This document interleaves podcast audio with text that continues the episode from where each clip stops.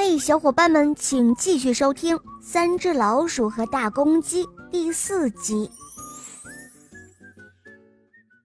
大公鸡的思绪像一团团云，在卫生间里飘啊飘啊，最后落到了粉红色的浴缸里，变成了粉红色的泡沫。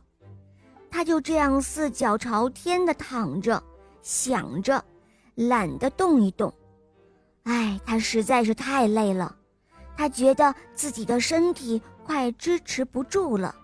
他又想到了自己的卧室和席梦思床，如果这个时候能在温馨的卧室里躺在软软的席梦思床上，那该有多好啊！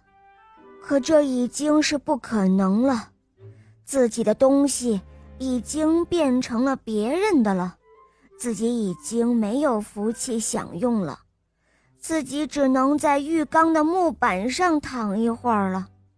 木板就木板吧，他只想静静的、不受任何干扰的闭上眼睛，好好的睡上一觉，好恢复一下体力。就在这时候，轰隆！突然一声巨响，整个尖顶房就像发生了一场地震似的。摇晃的动荡起来，大公鸡跑出了卫生间，一看，只见三只小老鼠已经在尖顶房里闹成了一锅粥。那小黑鼠乱唱乱跳，大喊大叫，还把屎拉在了席梦思床上。那只小灰鼠呢，在客厅里又是跺脚，又是翻跟头。还把吊灯给砸碎了，那只小白鼠就更加离谱了，它摔碎了厨房里的全部瓷盘和饭碗，还把锅子当铜锣乒乒乓乓地敲个没完。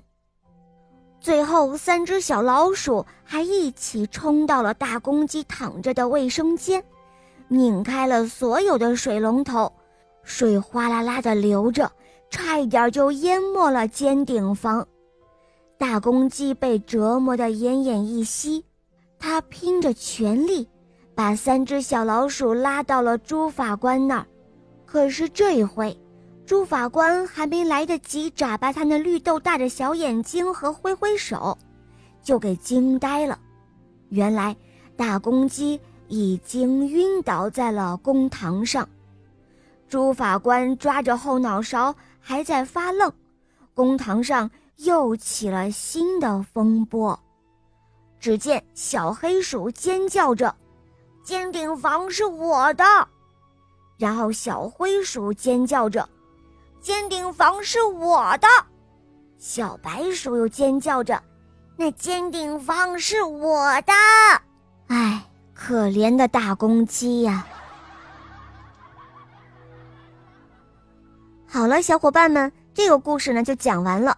听了这个故事之后，你们明白了一个什么道理呢？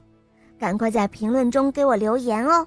如果你有想听的故事，可以在公众号搜索“肉包来了”，在那里找到我来告诉我哟。